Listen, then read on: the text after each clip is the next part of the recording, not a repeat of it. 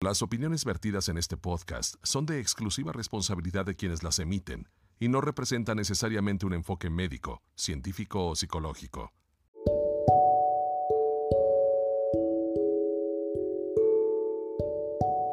Hola, ¿qué tal amigos? Les saludo con mucho gusto. Mi nombre es Carla Escocan y esto es Espectro Latino. El día de hoy vamos a tener una entrevista con la psicoanalista Melba Molina, con quien vamos a platicar sobre el COVID-19 y la ansiedad y miedos que esta epidemia produce. Así que vamos a tratar de encontrar algunos consejos con ella para poderles ayudar a ustedes que están también en este tiempo de cuarentena.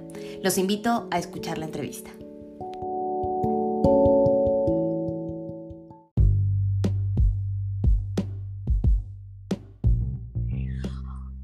¿Cómo estás? Muy bien, Carla.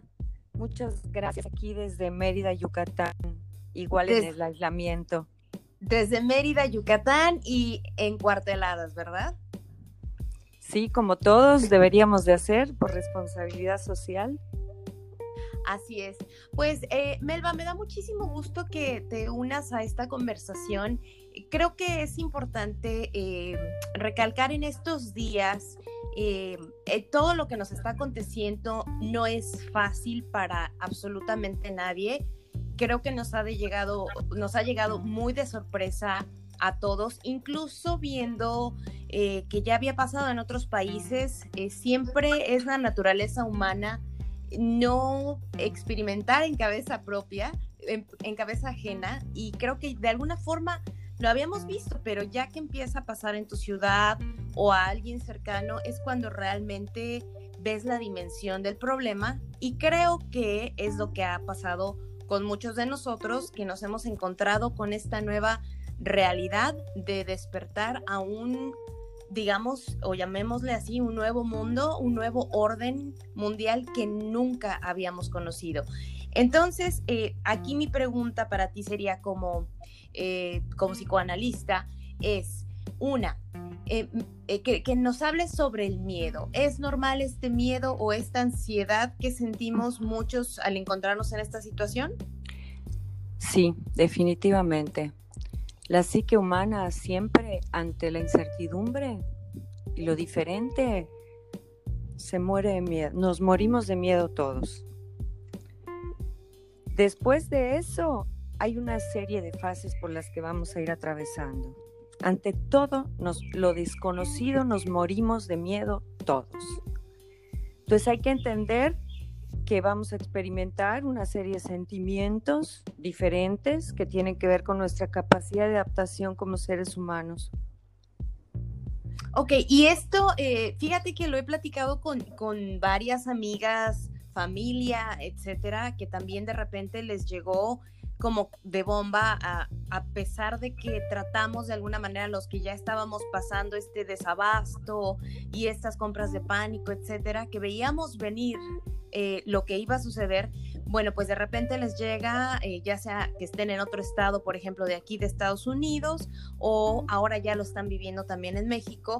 Eh, y el sentimiento en general es ese. Muchas personas obviamente están experimentando este miedo, pero también hay otro gran sector que está, que, que veo yo que está como en negación, que está como en esta parte de no, no nos va a pasar nada, hay que estar muy positivo.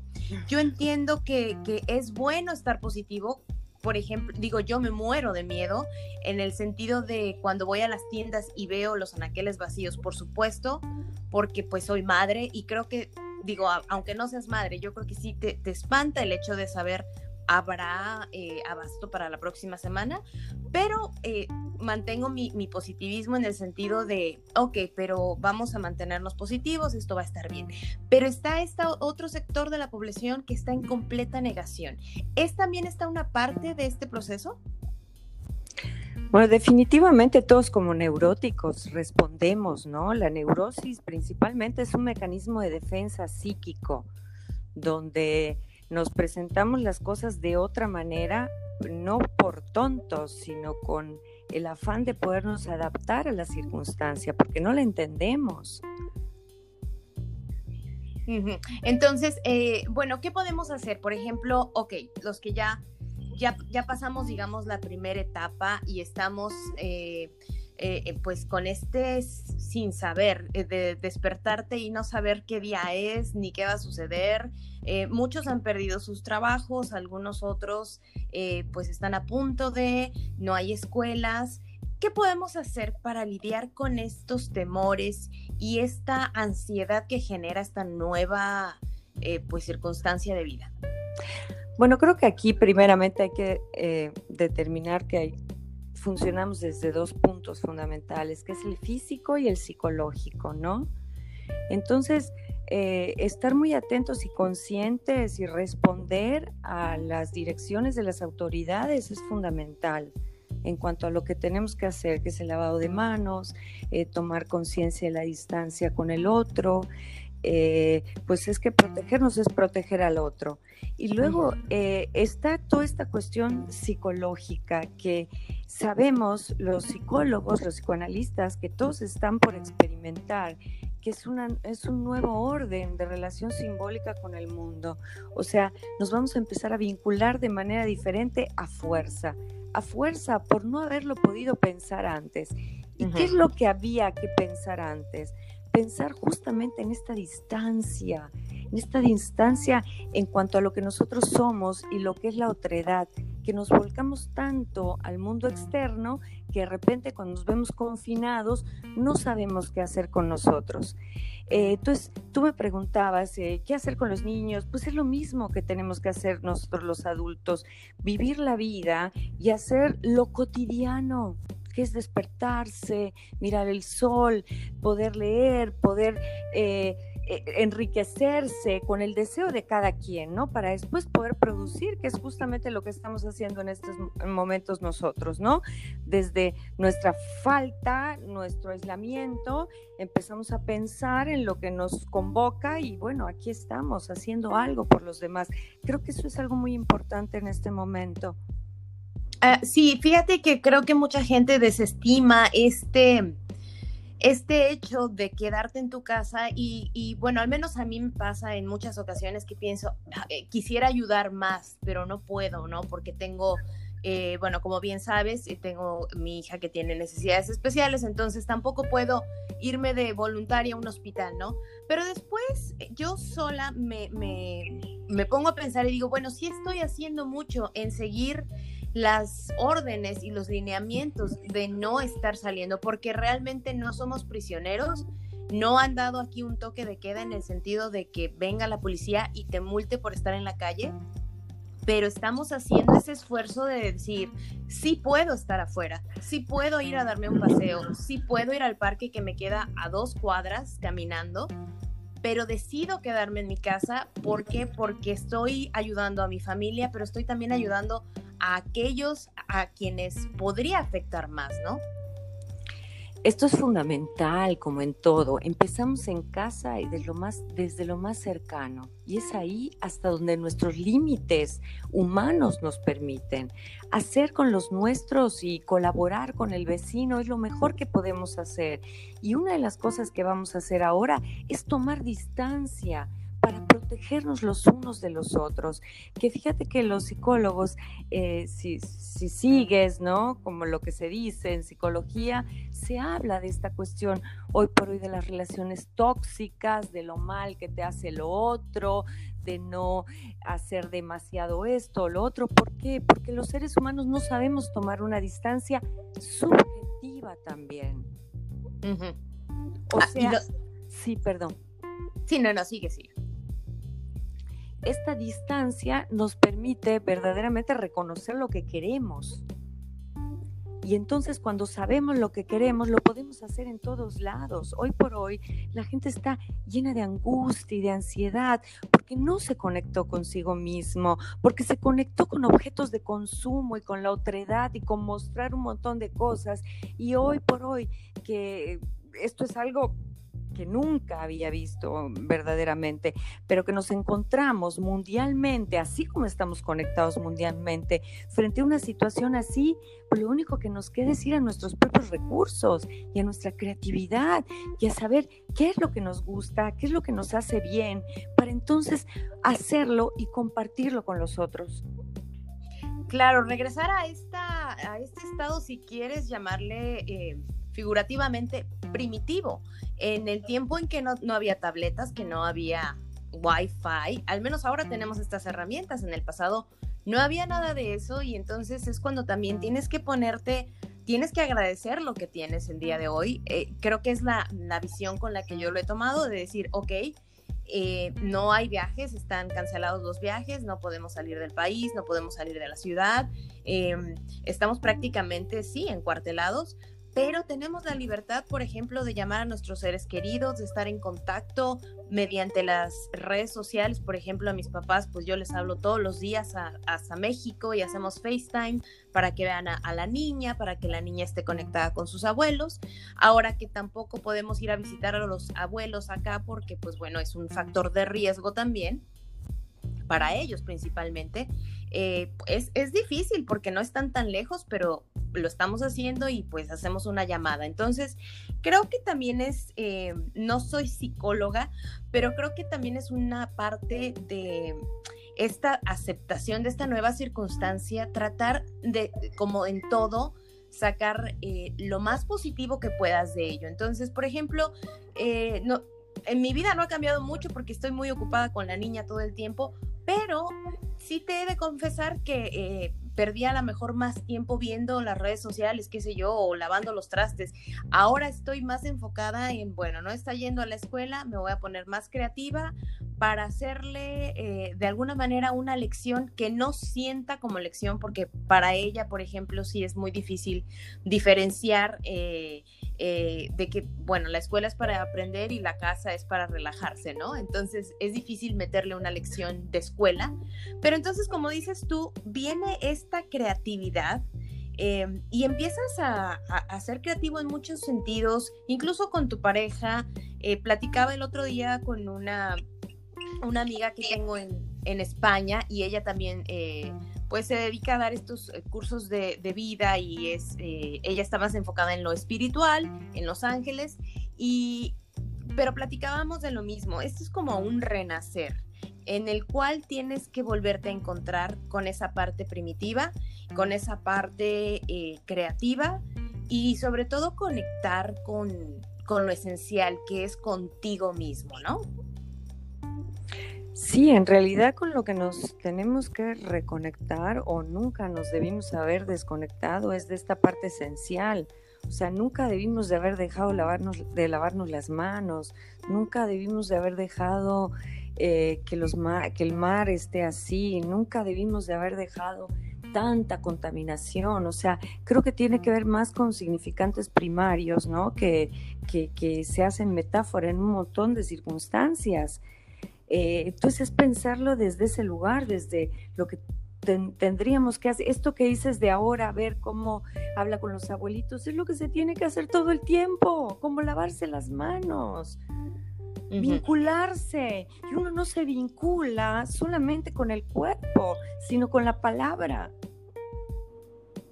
Claro, sí, y también fíjate que esa es otra parte, ¿no? Siento que ahora eh, es, es, una cosa muy curiosa para mí porque, como lo dices, ¿no? Eh, esto de las llamadas con los abuelitos, por ejemplo, en el caso de mis papás ha sido desde que yo vivo aquí, desde que nació la, la niña, es diario, ¿no? para mantener ese vínculo, precisamente porque no están presentes, porque no viven aquí.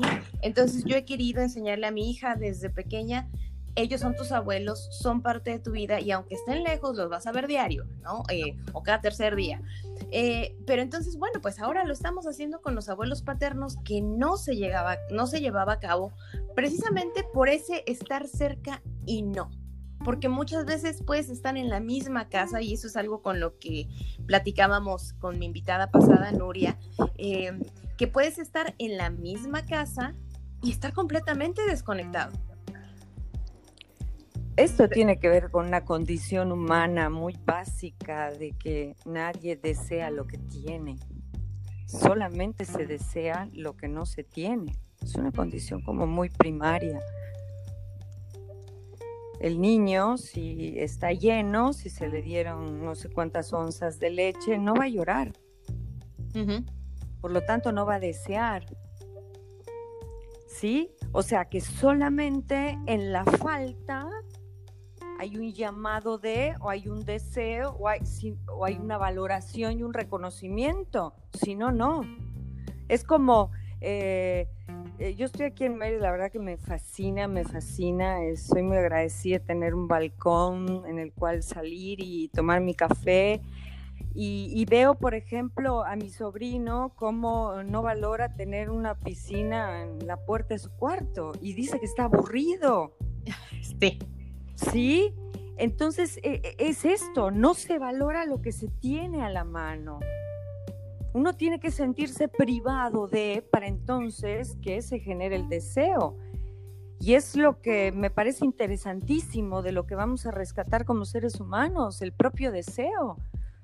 Porque no es en cuatro paredes, es sin la posibilidad de escapar, porque libres somos todos. Y lo hemos visto a través de muchas historias, por ejemplo la de Ana Frank o la de la película de, del pianista, ¿no? Que le enseña a su hijo una realidad totalmente diferente. Vemos cómo la palabra y la enseñanza, la transmisión de lo cotidiano, el disfrute de los cotidianos es lo que nos hace verdaderamente existir como sujetos Claro. Eh, fíjate que ahora, ahora que mencionas esto, me, has recordado muchísimo. Precisamente esta película del pianista, que me, una de, las películas que más me ha marcado, precisamente por eso. Y es una de esas películas que, que, de verdad si la ves y no sientes empatía, es como, no sé qué tengas dentro. Pero esa película eh, justo es y, no inspirada en ella, pero por ejemplo es lo que tratamos de hacer aquí con nuestra hija, ¿no? Explicarle mm, eh, por el, el, autismo que ella tiene, hay ciertos conceptos que no entiende, que a su edad ya debería, pero no los entiende. Entonces nos hemos ingeniado de una y otra manera para explicarle, oye, pues fíjate que hay un virus que está allá afuera, este, que, que, está poniendo a las personas que se enfermen, ¿no? Entonces, pero lo hacemos no de una manera que se espante, precisamente como en esta película que mencionas tú, es una, es una forma de decir, ok, te vas a cuidar porque este es un juego y si no te cuidas te van a atrapar los nazis, ¿no? Y aquí con, con ella lo que hacemos pues es de, es que si tocas, por ejemplo, ya ahorita no salimos, pero cuando llegamos a salir a la tienda era así como de, no toques nada porque si tocas nada, acuérdate que ahí está el coronavirus, ¿no? Y entonces ella lo toma como a, juego y de alguna manera hemos encontrado esa, esa forma de, explicarle que tiene que estar que tiene que estar dentro, ¿no? Pero haciéndole el, eh, digamos, que esté dentro, no se le haga tampoco una cárcel. Y eso es lo, muy importante lo que mencionas. Nosotros mismos podemos ser nuestros carcelarios. Bueno, es que en realidad, eh, Carla, no hay niños con problemas ni con dificultades, sino son los padres quienes no les pueden transmitir el sentido de las cosas porque ellos mismos no lo tienen. Eh, lo cual está bien, que es una condición humana, no tenemos el control de las cosas. Entonces, eh, me parece que lo que hay que decirle a los niños, más allá del coronavirus, es como siempre hay que protegerse, no tocar, no tocar porque nos podemos enfermar. Hay cosas que no se ven, pero que no nos hacen bien. Entonces, si quieres, el pánico no va a ser en la medida que le dices el no, pero también le dices, si puedes, si te pones toallitas, si haces esto, si haces lo otro, ¿no? Fíjate que ahora eh, me viene a la mente este eje de Casa Verde, que es el lo que manejo en cuanto a prevención de violencia, ¿no? En las comunidades. Y uno de los ejes es el cuidado del cuerpo, la intimidad y el cuidado del cuerpo. Y cuando los niños quieren ir y jugar a agua y la mamá ahí toda paranoica y miedosa le dice, no, porque te vas a enfermar.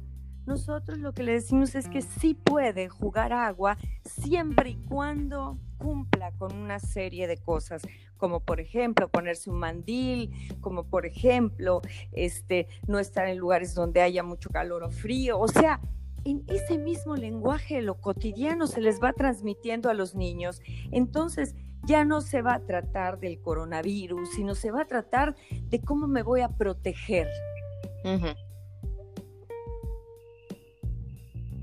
Ok, eh, y bueno, te iba a preguntar esto. Ahora es eh, para niños, bueno, este es el, podcast, desde un principio fue planeado un poco más como para, para familias atípicas, padres que tienen niños con alguna discapacidad.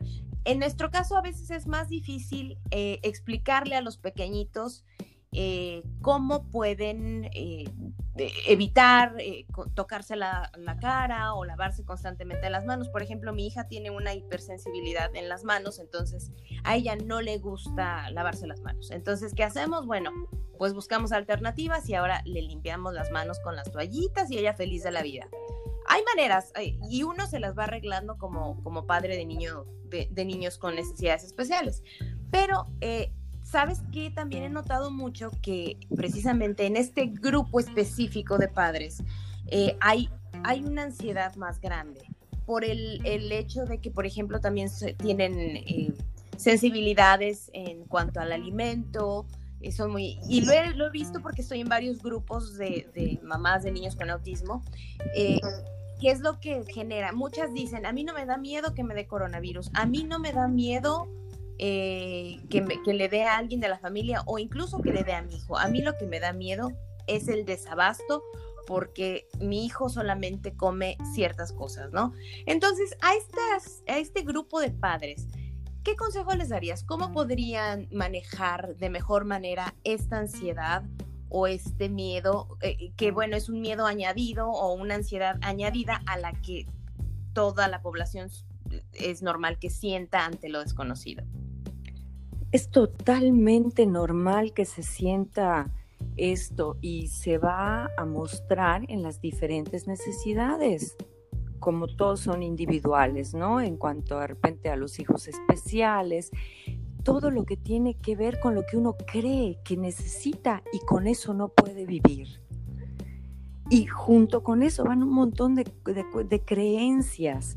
A la hora de la hora, lo más importante en, un estado de sobrevivencia psíquica, hay que pensar qué es lo necesario y qué es lo que se disfruta o lo que va bien. Esa intuición de la madre, ese, ese conectarse con lo que uno necesita, es justamente de lo que estamos hablando, porque eh, creemos que necesitamos un montón de cosas que nos han dicho, pero a la hora de la hora estamos viendo que no es así.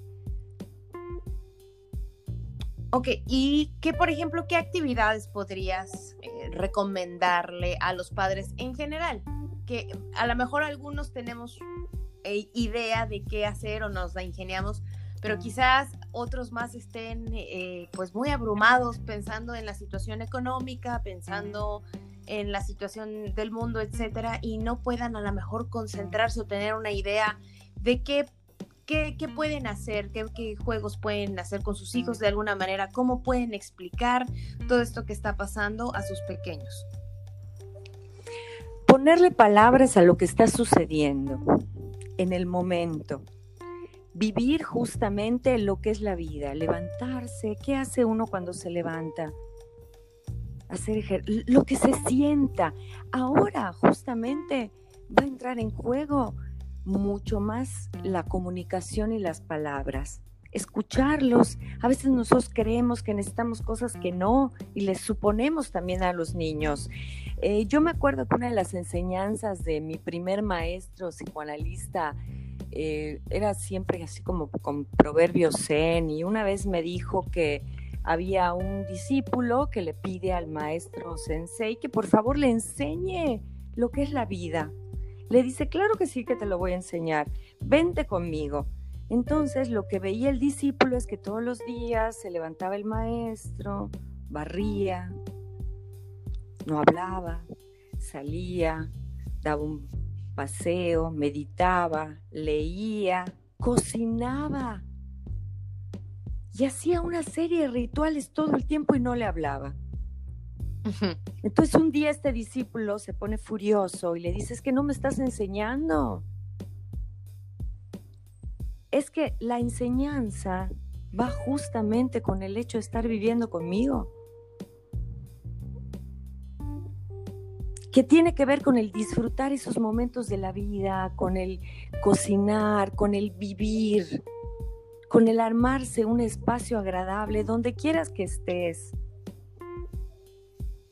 Una cosa es lo físico y otra cosa es lo psíquico. Ahora, eh, los psicólogos creo que todos entendemos que nos vamos a enfrentar también a una pandemia emocional, porque la gente no conoce a las personas con las que vive, porque no dialoga. Y por eso existen todas estas cuestiones virtuales que permiten que el otro se escape del ser como muchos otros objetos de deseo que el mismo consumismo, el capitalismo nos impone, ¿no? Entonces es un momento de reconfiguración total. Vamos a ver qué está pasando. Así como está sucediendo cambios importantes en los lagos o en los mares, ¿no? Vemos Venecia que ya hay peces otra vez. Imagínate eso también, o sea, es una cuestión donde el sujeto tiene que parar de gozar desmedidamente porque si no entra al terreno de tánatos, de la muerte. Si no le ponemos un límite a las cosas, nos matamos y lo vemos con los excesos, con la obesidad, con la drogadicción, con el juego, con la que aparecían como escapes. En realidad es porque el sujeto no sabe quién es. Sí, y tienes mucha razón en este sentido que eh, dices de este escape y creo que también esa es otra, eh, como lo bien lo mencionas, eh, Venecia y, Francia, incluso, bueno, aquí que no es un lugar tan contaminado, pero vas a la ciudad y, y es muy distinto verla sin autos y sin tanta gente. Entonces, bueno, una de las cosas que yo rescato de toda esta experiencia es eso, ¿no? Es un nuevo despertar, es tener, eh, es eh, amanecer y precisamente decir, bueno, ok, hoy es un otro día, amanecí, no hay trabajo, la situación sigue igual. Sí hay trabajo, Carla, sí hay trabajo, hay mucho trabajo que hacer. Ah, no, me refiero, me refiero a que, por ejemplo, mi esposo, por ejemplo, no está hoy en el trabajo. Entonces, no hay este, este sí, ciertas cosas que estaban en el orden anterior. Entonces, despiertas a esta nueva realidad de, bueno, mi esposo está aquí, ahora no está en el trabajo, está aquí. Eh, y es el, ok, pues vamos a agarrar todas estas cosas que estamos, eh, eh, que estamos viviendo y vamos a tomar lo mejor de ellas. Qué bueno que estás aquí.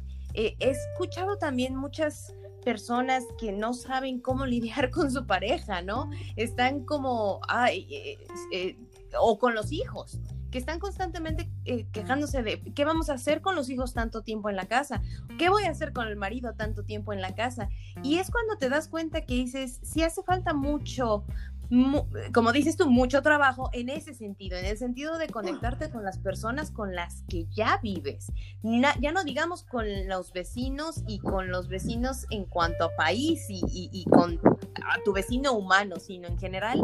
Eh, sí he escuchado mucho esta queja de, de, qué voy a hacer con mi marido. Tantos días con el marido y o me mata el coronavirus o me mata el estrés, ¿no?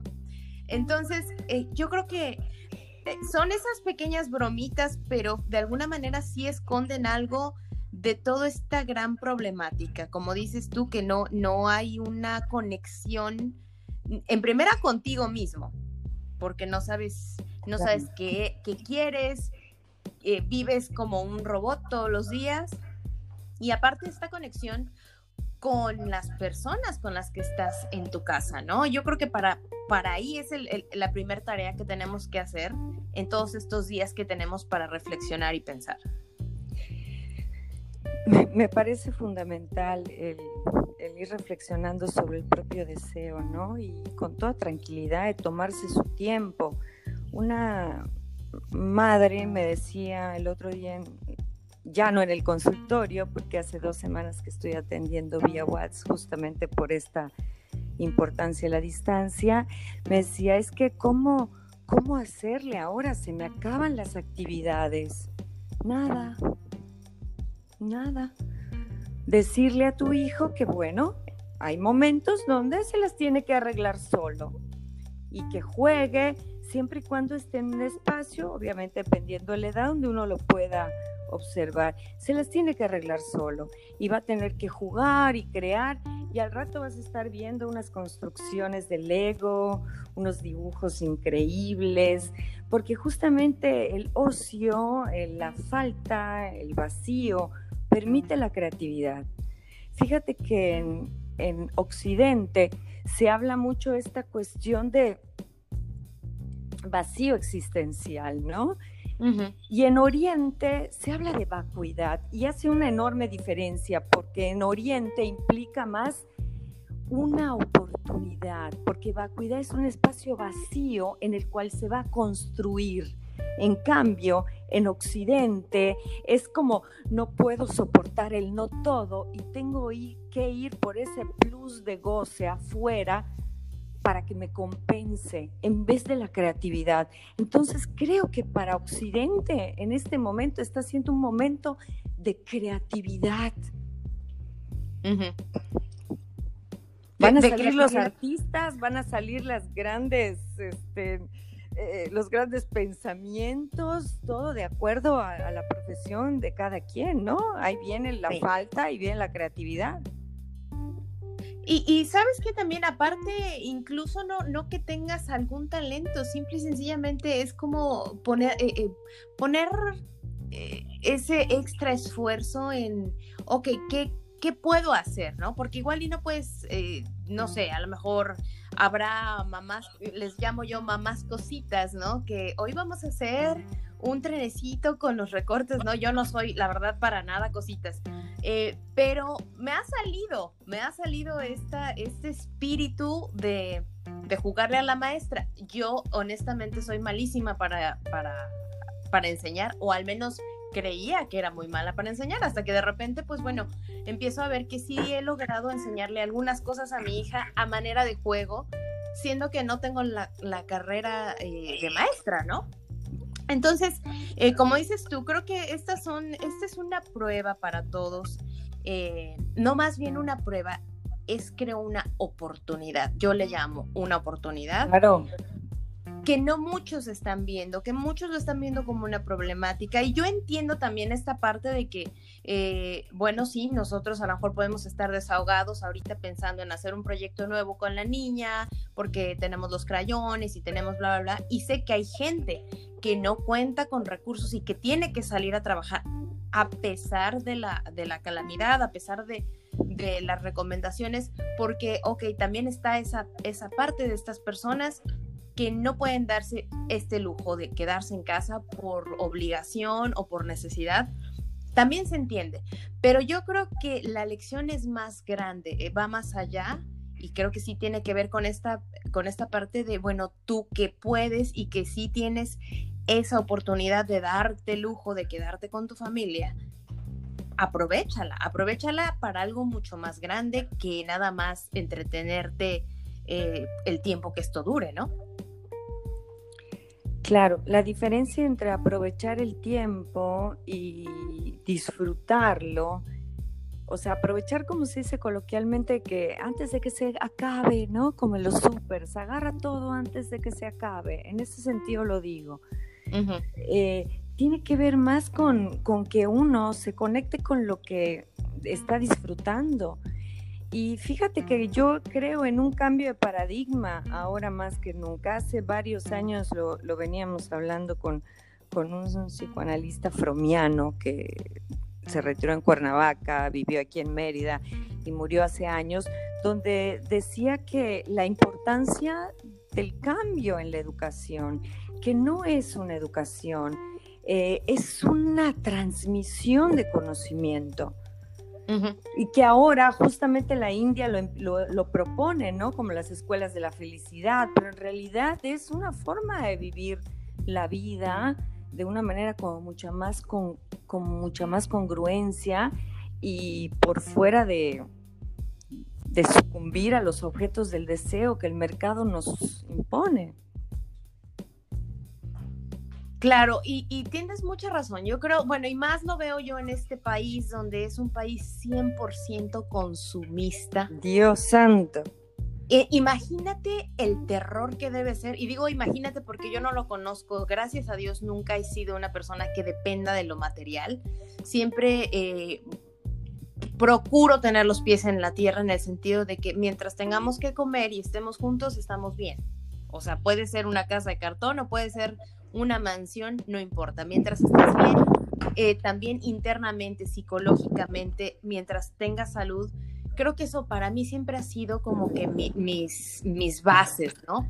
Eh, pero desgraciadamente acá sí hay mucha gente que de verdad eh, se les cayó el mundo, literalmente. en el momento en que le dices, no puedes ir al, centro comercial, no puedes ir a, a, comprarte nada, a nada, no puedes, no puedes salir, no puedes... Y, y sobre todo tienes que convivir con tu familia. Para muchas personas es hasta como un castigo porque desgraciadamente, como, como dices, es esta búsqueda constante afuera de ti, de, esas cosas que llenan todos estos vacíos que creo que también tienen que ver mucho con eh, vacíos emocionales de tu niñez durante tu vida, qué sé yo, tú eres la, tú eres la experta. No, no, hombre, ojalá y fuera experta en algo, en nada.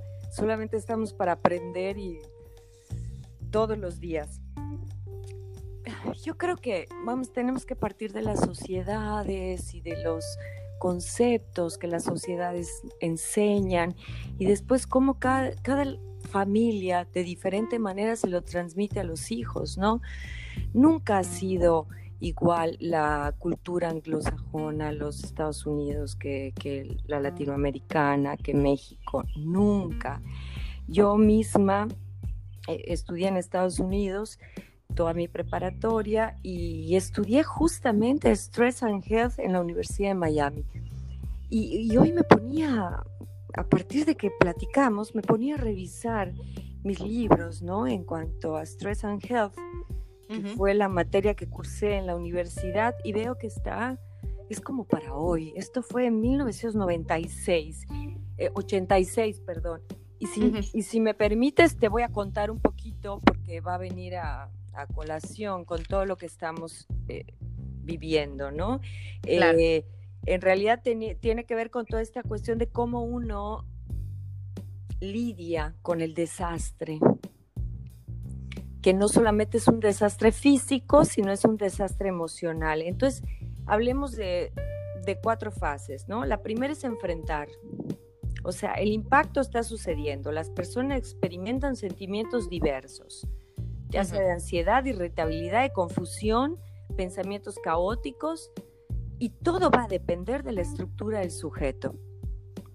Es una fase donde digamos que se empieza a entender. Después viene donde todos los sentimientos se encuentran contenidos bajo el control de la lógica de cada uno. Pero no se han elaborado emocionalmente, ¿no? Entonces, esta etapa de sugestibilidad, donde se tiende a ser como más pasivo y a seguir las direcciones de, los otros porque tenemos miedo. Después viene una fase de presión donde tiene que ver con enfrentar estas mañanas y lidiar con una nueva realidad, ¿no? Pensando en lo que ya no tengo, en lo perdido.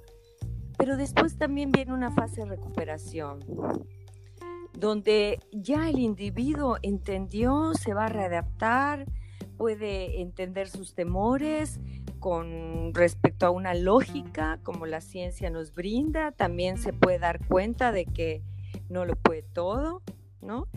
Y bueno, como toda situación de crisis, como los desastres, las personas salen con mayores herramientas para lidiar con las contingencias.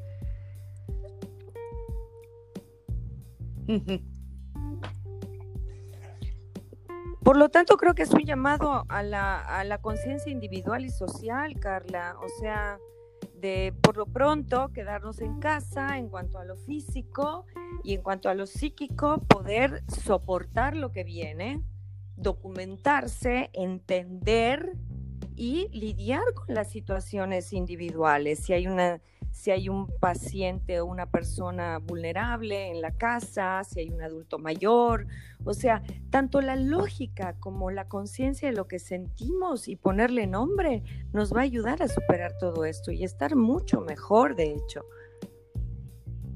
Claro, y, tienes, mira, todo lo que me, acabas de, decir tiene toda la razón del mundo. Creo que, y como bien lo dices, y hay muchos dichos que, que si podemos aplicar a esto que me acabas de platicar, ¿no? Por ejemplo, lo que no te mata te hace más fuerte, pues tiene mucho sentido en realidad el día de hoy, en esto que está sucediendo. Lo psicológico es sin duda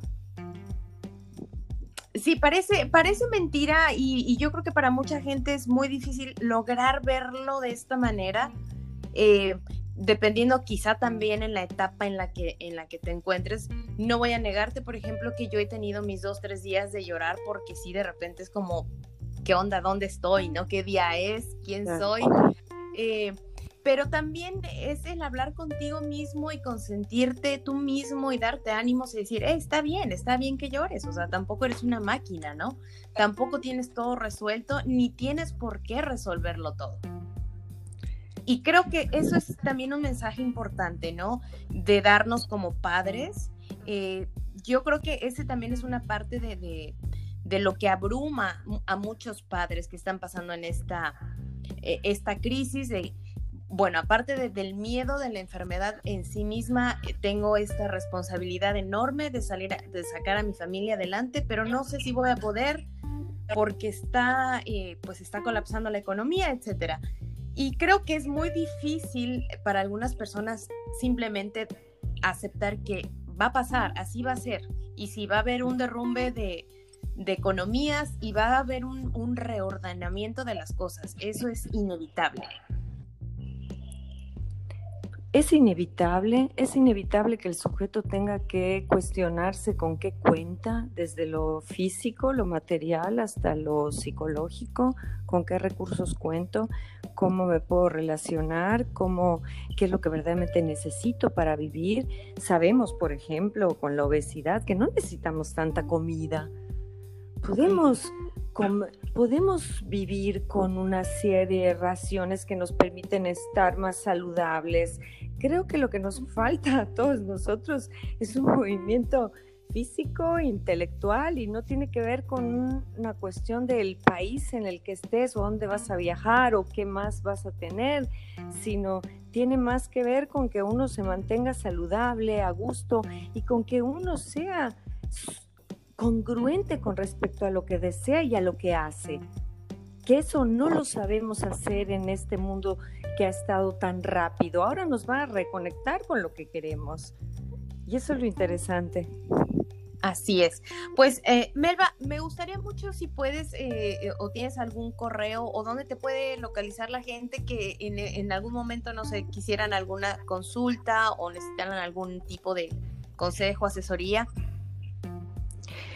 Casa Verde de los Niños, que es la, el colectivo que presido de alguna manera para ayudar a todos y, bueno. Casa Verde de los Niños, esto está en Facebook, ¿verdad? Tienen la página en Facebook. Sí, eso está en Facebook. Ahí inmediatamente vamos a responder a cualquier pregunta de, de, urgencia y a cualquier consulta donde podamos acompañar a través de estas vías a cualquier persona, claro. Perfecto. Y bueno, eh, pues no sé tus últimos eh, comentarios, recomendaciones ante eh, pues esta situación nueva. ¿Cuáles serían tus últimos comentarios?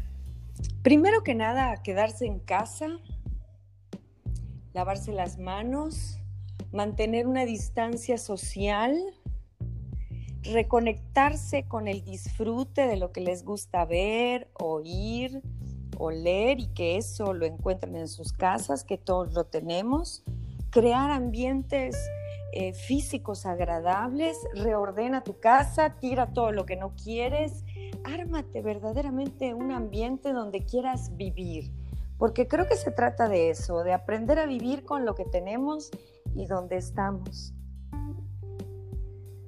Así es, Melba. Pues me dio muchísimo gusto de verdad platicar contigo. Espero que eh, nuestros escuchas puedan eh, sacar algo de, provecho, puedan aprovechar estas herramientas para lidiar un poco mejor con esta nueva situación.